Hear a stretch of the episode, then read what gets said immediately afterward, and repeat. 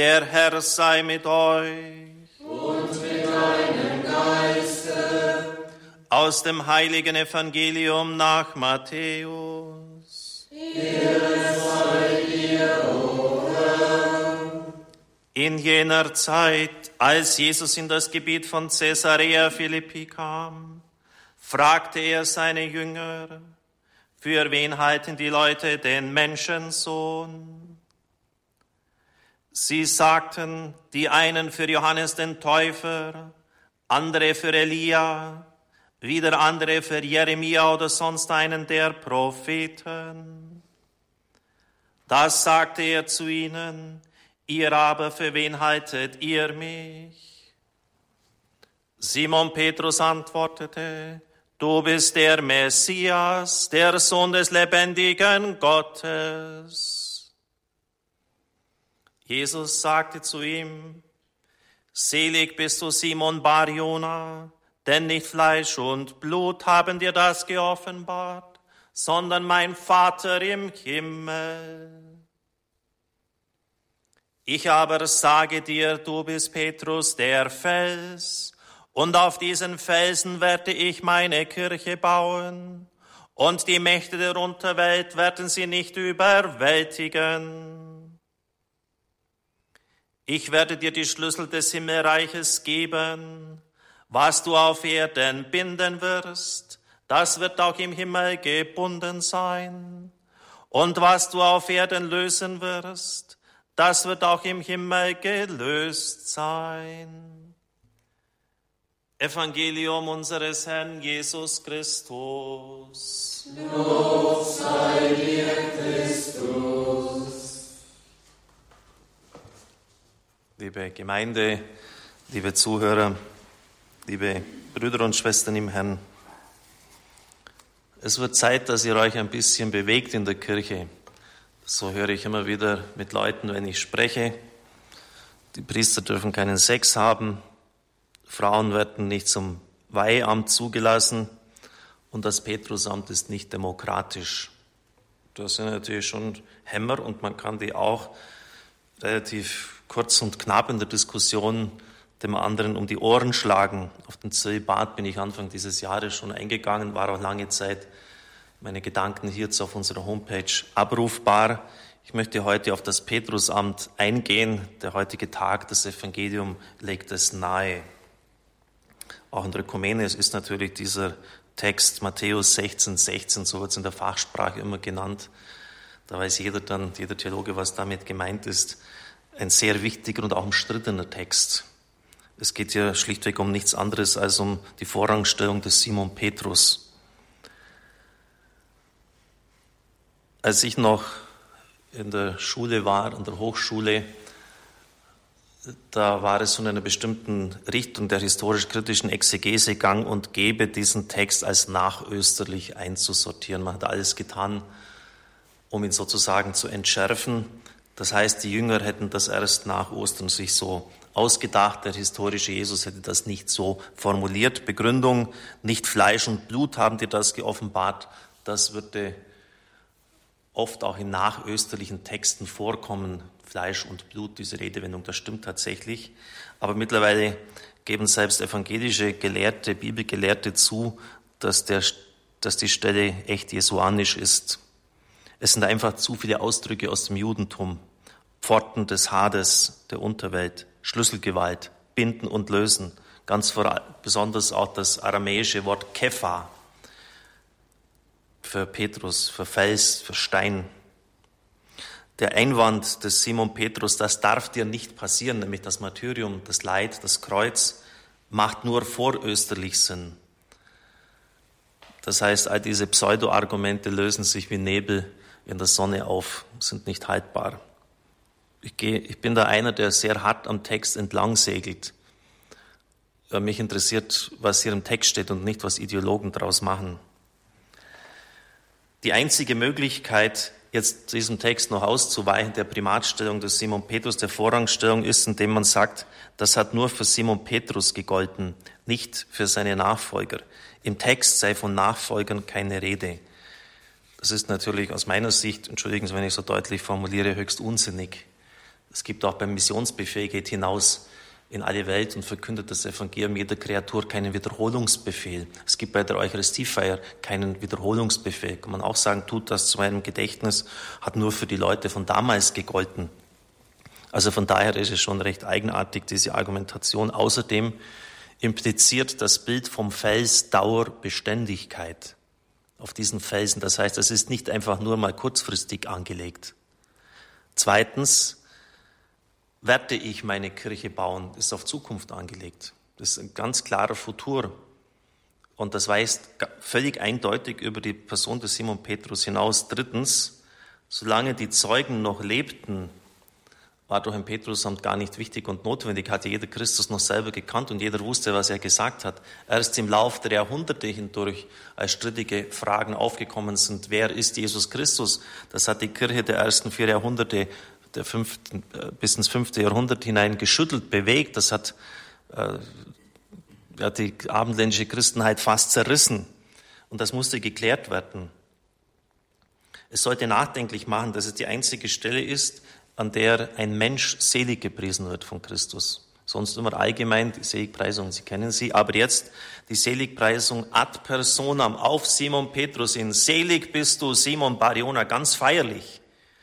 Also er wird jetzt als Sohn des Jonas ausgewiesen, denn nicht Fleisch und Blut haben dir das geoffenbart, sondern mein Vater im Himmel.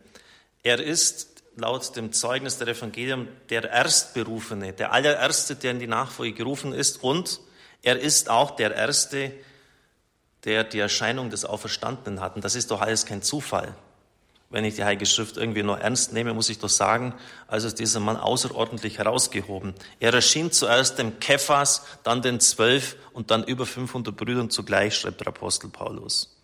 150 Mal wird sein Name in den neutestamentlichen Schriften genannt. Von den anderen Aposteln wissen wir gerade aus den Apostellisten noch ihre Namen. Er ist der autoritative Sprecher des Zwölferkreises. Es sind immer so, so scheinbar so Einzelheiten, die aber durchaus ein stimmiges Gesamtbild ergeben, etwa wenn Christus in das Boot des Simon Petrus steigt, um von dort aus die Menge zu lehren. Das ist auch nicht irgendein Zufall, dass er gerade sein Boot nimmt. Lagen ja andere Boote auch noch da. Vom Fisch und das Boot ist immer, wenn Sie das Neue Testament genau betrachten, ein Bild für die Kirche. Also von, vom Boot des Petrus aus belehrt er die Menschen. Er überträgt dem Simon Petrus den Dienst der Härte. Das müssen wir natürlich noch eigens ausführen in diesem dreimaligen Rede- und Antwortspiel. Simon, Sohn des Johannes, liebst du mich mehr als diese? Wenn damals der Siebten- und Kleinführer dem Jungen den Besitz übergab, hat es in einem dreimaligen Frage- und Antwortspiel stattgefunden. Und es ist offensichtlich völlig klar, weide meine Schafe, dass der Petrusdienst ein Hirtendienst ist. Sonst hätte Christus dieses Bild nicht genommen. Und nochmals, mich interessieren nicht irgendwelche Ideologen mit ihrem Zeug, was die hier versabbern, sondern mich interessiert das, was Christus gesagt hat. Und Christus hat gesagt, du bist ein Hirte und du weidest bitteschön meine Herde. Was ich jetzt sage, ist sehr provokativ und Sie können ja ruhig bei der Seelsorge sprechen und am Mittwoch mal mir dann auch richtig Kontra geben. Dürfen Sie ruhig, ich habe da nicht kein Problem. Aber entschuldigen Sie, der Hirte ist nicht unbedingt demokratisch aufgestellt. Er fragt nicht die Schafe, sie ist pointiert, weil keiner von uns will ein blödes Schaf sein, das nur einfach dem Hirten nachrennt, das ist mir auch klar. Aber wenn Sie das Bild einfach hernehmen, macht der Hirte jetzt keine Umfrage unter den Schafen, gehen wir jetzt in diese Richtung oder in die andere, gehen wir zu diesem Weideplatz oder im letzten Jahr waren wir da dort, jetzt müssen wir abstimmen, vielleicht gehen wir den längeren Weg, da haben wir aber saftigere Weide oder sowas. Er gibt schlichtweg die Richtung vor. Dafür ist es aber auch sein Job, für Nahrung zu sorgen und Räuber und Diebe abzuwehren. Und zwar bis zum Einsatz seines Lebens. Ich möchte fast folgende Behauptung wagen, dass die Leute eigentlich an diesem Dienst nichts auszusetzen hätten. Das setze ich jetzt einfach mal so als These in den Raum, wenn es anständig gemacht wird. Wenn, wenn wirklich die Leute die Aufgabe erledigen, wenn sie sich zumindest bemühen, wenn man das spürt. Sie werden immer hinter dem zurückbleiben, das ist klar, was, was Christus vorgegeben hat. Wenn, wenn man wirklich spürt, der meint's ernst, Der, der will wirklich seine Aufgabe im Sinn des Herrn erledigen. Und dann gelten immer noch bestimmte Punkte, die auch für den Nachfolger des Simon Petrus gelten. Erstens, meine Kirche, Christus wollte Kirche, von daher ist schon erstaunlich, wie da manche kommen, dazu zu kommen. Lesen Sie bei vielen exegetischen Aufsätzen, Christus wollte gar keine Kirche. Hier steht's doch. Werde ich meine Kirche bauen? Und dann sagt Christus, Simon, Sohn des Johannes, weide meine Schafe, meine Lieben. Die Schafe gehen nicht in den Besitz und in das Eigentum des Simon Petrus über. Er verwaltet nur. Und das ist etwas anderes, als Besitzer von etwas zu sein. Und das darf der Petrus-Inhaber nie vergessen. Die Kirche ist nicht sein Eigentum und die Schafe sind es zweimal nicht. Er ist nur Verwalter. Zweitens lesen wir im Evangelium sehr genau, was mit schlechten Verwaltern passiert und schlechten Hirten. Dass denen nämlich ein sehr hartes Gericht bevorsteht. Besonders auch bei untreuen Verwaltern. Sie werden Christus wörtlich in die äußerste Finsternis hinausgeworfen. Und deshalb hat man auch hier bei uns übrigens im Rohrmoos, äh, das Paralleltal hier bei uns nur ein paar Kilometer weiter, können Sie da aus dem 16. Jahrhundert ähm, auf der Rückseite dieser Kapelle ein schönes Gemälde sehen. Das sind Päpste und Bischöfe in diesem Höllenrachen dargestellt. Man hat also durchaus gewusst, was dem unwürdigen Amtsinhaber blüht. Und das war auch ziemlich heftige Kirchenkritik für damalige Zeiten. Drittens, Außerdem, dass es nicht in das Eigentum übergeht und dass er als Hirte und Verwalter, es gibt ja auch die bezahlten Knechte, die vor den, vor den Wölfen abhauen. Und das darf er eben nicht tun. Christus fragt ihn, liebst du mich? Liebst du mich mehr als diese? Das heißt, ein Primat der Führung gibt es nur auch durch die Primat der Liebe. Einer wirklich echten, aufrichten, tiefen Liebe. Und wie dann diese Stelle, auch Matthäus 16, 16, zeigt, nur wenige Sätze später unterzieht Christus Simon Petrus einem regelrechten Exorzismus, Hypage, Satana, hinter mich, Satan, weg von mir, Satan. Zeigt, äh, ist das Amt sicher auch unabhängig von der Würdigkeit des Inhabers. Also Petrus wird kurz zuvor, das sind ziemliche Wechselbäder für ihn. Jetzt wird er noch als derjenige bezeichnet, durch den der Vater im Himmel spricht und kurze Zeit später spricht der Satan aus ihm, weil Christus vom Leiden abhalten will. Und das folgt direkt aufeinander. Das heißt, das Amt ist gültig, würdig, es ist so von Christus eingesetzt, Unabhängigkeit, unabhängig von der Würdigkeit des Inhabers. Das gilt im Extremfall auch für den Herrn Borgia. Und wir sollten ja nicht vergessen, dass der erste Papst der Geschichte ein Meineidiger war, der hat einen Meineid geschworen. Und Christus zu verleugnen ist eine der drei klassischen Todsünden, die vom Himmelreich ausschließen. Lesen Sie es nach bei Markus. Er schwörte, ich kenne diesen Menschen nicht. Also insofern, was soll eigentlich dieses, diese Aufgeregtheit um, die, um das Versagen der Leute, die den Petrusdienst innehaben? Die sind wegen dem nicht vollkommen.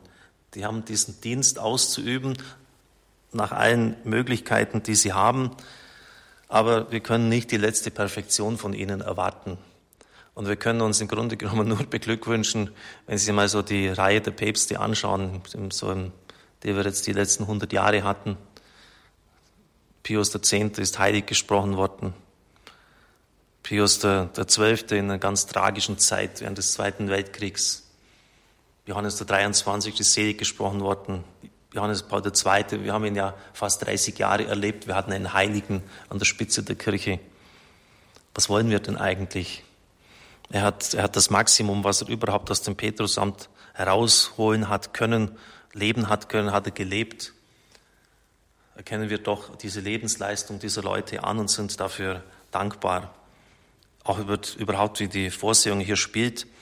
Mir hat bei Johannes Paul II., er war ein, ein grandioser Denker und ein unglaublich scharfer Philosoph, aber mir hat immer so das, das ähm, Exegetische gefällt, die Bibelexegese. Und das bringt jetzt der jetzige Papst Benedikt XVI. in, in vollendete Perfektion in seinen Jesusbüchern. Die werden die Geschichte der Theologie noch die nächsten Jahrzehnte und darüber hinaus prägen. Also es ist so irgendwie interessant, wie eines das andere ergänzt. Oder von Johannes dem 23. sagt man, der war fähig, das Konzil zu eröffnen. Er hatte den Mut, das hätte ein anderer kaum gehabt. Aber sie, viele bezweifeln dann mit guten Gründen, ob er es dann so wirklich hätte landen können und, und, und wieder nach dem ganzen Aufbruch sortieren können wie Paul VI. Paul VI. war jemand, der lange Erfahrung im Apparat hatte und der das gekonnt getan hat, auch wenn er furchtbar prügelt dafür beziehen musste und gelitten hat. Also es ist doch auch, wenn man das ein bisschen so anschaut, durchdenkt, durchbetet, erkennt man doch wirklich die, den Durchgang der Vorsehung Gottes durch unsere Zeit. Deshalb sollten wir sehr dankbar sein für diesen Dienst, den Dienst des Petrusamtes und lassen wir uns durch nichts und niemand verunsichern. Es ist von, von Christus so gewollt und wir können nicht einfach sagen, wir haben das Neue Testament, wenn wir dieses Testament einfach willkürlich umschreiben. Was Christus uns sagt, ist Vermächtnis. Und deshalb dürfen wir auch in anderen Dingen nicht, deswegen sind wir noch nicht Fundamentalisten. Wir dürfen einfach nicht von diesen wesentlichen Punkten abrücken, die Christus uns gegeben hat. Damit sind wir noch nicht hart und unbarmherzig zu den Leuten. So, nur so können wir der Welt das Heil anbieten. Und wenn Christus selber sagt, was ich euch lehre, das kommt nicht von mir, sondern vom Vater, ich, ich sage nicht, was ich will, sondern das, was der Vater mir sagt, dann gilt das doch für uns, die wir in der Vertretung für Christus sind, in der Persona Christi, noch viel mehr. Und der Apostel Paulus sagt, verflucht sei, wer ein anderes Evangelium verkündigt. Das heißt, wir stehen in einer Sendung, in einem Auftrag und wir dürfen dieses Evangelium nicht anders weitergeben. Ansonsten können wir halt unseren eigenen Verein, unseren eigenen Club aufmachen. Aber im Wesentlichen müssen wir treu sein zu dem, was der Herr uns gegeben hat und dankbar sein für diesen Dienst der Einheit. Amen.